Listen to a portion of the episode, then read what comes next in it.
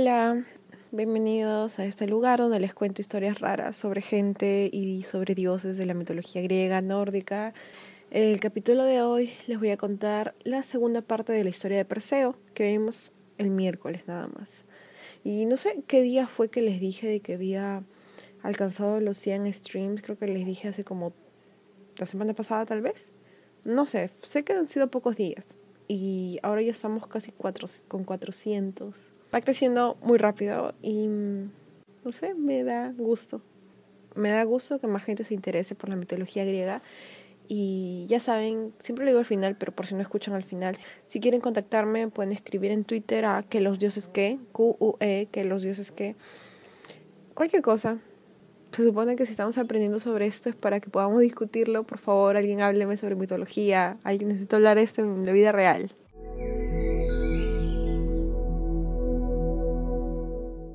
El capítulo anterior nos quedamos... Ah, verdad, les iba a contar. Hay una película sobre toda la travesía de Perseo, que es, es del 2010 la película y se llama Furia de Titanes. No la he visto, solamente he visto escenas pero por lo que he visto se ve correcta. Bueno, el miércoles contamos, contamos sobre el, viejo el viaje de Perseo para conseguir la cabeza de Medusa para poder dársela al rey tirano que quería estar con su madre.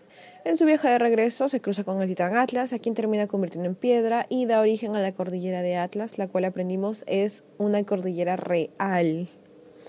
Disculpen la ignorancia. La historia entonces se quedó cuando en su viaje de regreso se topa con una doncella amarrada a un peñasco, con un monstruo marino atacándola. Este monstruo era algo como un dragón, con una larga cola recubierta de escamas, con un color verduzco. Ahora, no está tan claro quién era ese monstruo. Unos dicen que era el mismo Seto, que era el padre de las gorgonas. Pero bueno. Uno dice, ¿qué podría haber hecho esta chica para que fuera tan terrible para merecer este castigo? Bueno, como veremos en muchas otras historias, a los dioses, los dioses en general se ofenden con mucha facilidad. Toman venganzas terribles contra quienes los ofenden, o sea, exageradamente terribles, ¿no? Por más pequeña que sea la ofensa.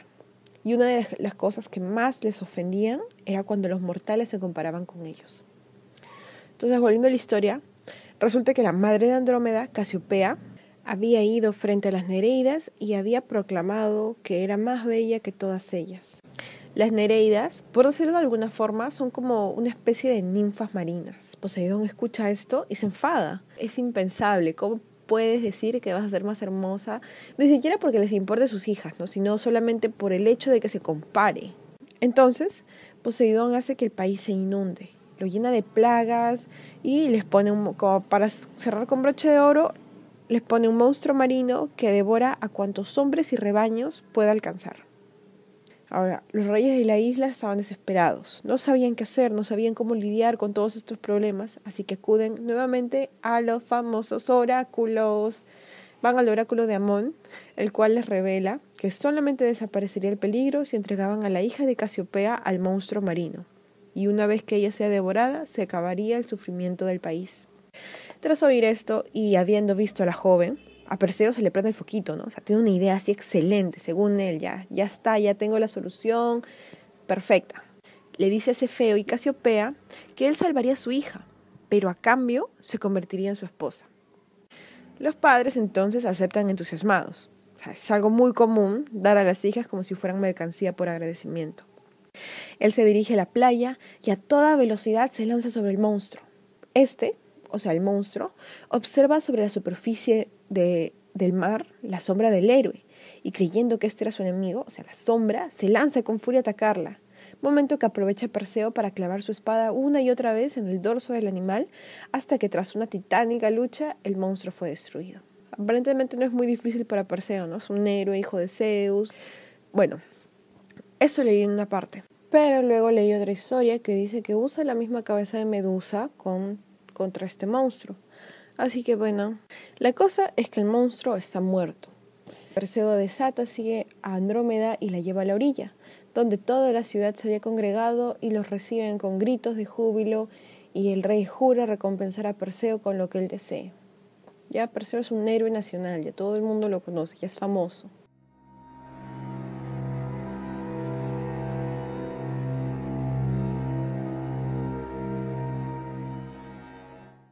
Todos se dirigen a la ciudad en donde se celebraría la boda. Regresan. Obviamente aquí no importa mucho lo que Andrómeda deseara, ¿no? La boda igual se iba a realizar. El tiempo pasa y al fin la fecha llega.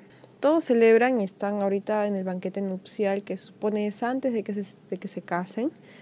Y aparece Fineo. ¿Quién es Fineo? Fineo es el hermano de Cefeo, o sea, es el tío de Andrómeda. Se aparece con una multitud de hombres armados con el fin de apoderarse del trono y hacerse valer como antiguo pretendiente de Andrómeda. Ya esto cada vez más parece una novela. Perseo toma sus armas y empieza la lucha. Pero Perseo era superado en número por muchos. Para su suerte, él tenía algo que Fineo no, la cabeza de Medusa. Perseo retira la cabeza del saco donde la tenía guardada y la arroja a los pies de sus adversarios como si fuera un proyectil, haciendo que todos terminen transformados en piedra. Es así entonces que terminan las aventuras de Perseo en Etiopía y él empieza, al fin, y ahora sí de verdad, su viaje de vuelta a casa. Ahora sí ya no habrán retrasos, ya no habrán dramas amorosos, ya no habrán monstruos que matar. Perseo ahora sí llega a Sérifos y se encuentra con Dictis en la orilla. Resulta que durante el tiempo en el que Perseo no estaba, Danae se había refugiado junto con Dictis en el templo de Atenea, porque Polidectis estaba full con su acoso. O sea, no la dejaba en paz a la pobre. A como de lugar quería que se casara con él. Sin perder el tiempo, Perseo se dirige al palacio para al fin entregar el regalo de bodas a Polidectis. Cuando llega, el rey está asombrado de verlo. Con todo el tiempo que había pasado y con lo imposible de la hazaña, él estaba segurísimo de que Perseo había muerto. Pero Perseo no quería conversar, no quería contarle sobre su viaje ni nada, él solo quería entregarle su regalo. Así, era bien dadivoso Perseo. Perseo saca la cabeza y la, alza ante el rey, haciendo que todos queden petrificados al instante. Danae y Dictis entonces logran escapar del templo y al fin vivir en paz. Algunos relatos cuentan incluso que ella termina casándose con Dictis y que Dictis llega a ser el rey de Sérifos. Perseo devuelve a cada dios los dones que le habían prestado y Atenea recibe la cabeza de Medusa que fue colocada como trofeo en el escudo de la diosa. Es como una clase de recompensa por no por, por su, su, hazaña tremenda, no ayudar a Perseo, aunque sabemos de que Medusa no tenía la culpa de nada, pobrecita. Pero queda algo pendiente en esta historia. Por alguna razón, Danae decide contarle sobre los orígenes de su nacimiento y lo respectivo su tierra Argos. Perseo así decide regresar a Argos, y como ya era alguien popular después de todas las hazañas que había realizado, la noticia de que Perseo regresaba a Argos corrió por todas partes. Cuando el rey Acrisio se enteró de esto, temió por su vida y huyó disfrazado hacia Tesalia, abandonando por completo el trono de Argos. Como les conté, el oráculo de Delfos le había profetizado a Crisio que el hijo varón que su hija Danae tuviera sería quien le quitaría la vida. Es así que cuando Perseo llega a Argos, Argos no tiene rey. El rey desapareció, no sabemos qué le pasó, y lo declaran a él heredero de Argos.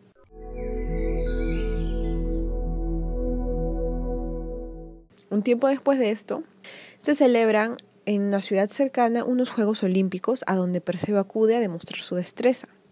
Hay toda clase de competencias y Perseo decide intervenir en el lanzamiento del disco, manifestación en la que él tenía mucha experiencia. Pero cuando le toca el turno y lanza el disco, este es desviado por la fuerza del viento y termina dando en la cabeza de un anciano forastero que presenciaba el espectáculo y que muere en el acto. Perseo descubre con horror que la víctima que había provocado accidentalmente era su propio abuelo, Acrisio. Y es así como comprobamos una vez más que los oráculos nunca se equivocan y que por eso nunca deberías ir, porque a menos que quieras saber cómo vas a morir, ¿no? A causa de esto, entonces, Perseo, muy afligido, renuncia al trono de Argos a modo de expiación por su crimen y le cede la corona a Megapentes, quien era hijo de su rival Preto. Pero como Megapentes era soberano de Tirinto, no le quedó otra a Perseo que hacerse cargo de ese reino pobrecito, tuvo que igual ser rey. Básicamente intercambiaron de reino nada más. Y así finalmente termina la historia de Perseo y él por fin puede vivir tranquilamente con Andrómeda, con quien tiene muchos hijos. Y en su descendencia podemos encontrar, por ejemplo, más adelante al héroe Heracles, Hércules. A su muerte se le tributan honores divinos.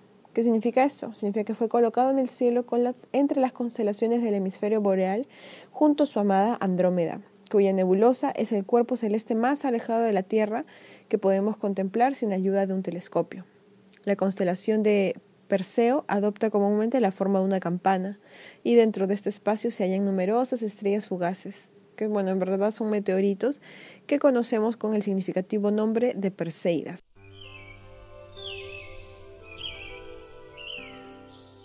Y esa es toda la historia del héroe Perseo.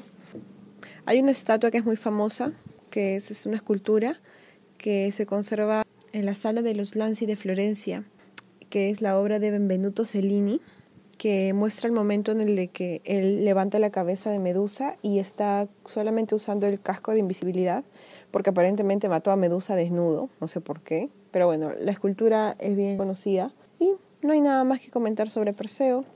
En fin, gracias por escuchar. Nos escucharemos nuevamente el miércoles. Adiós.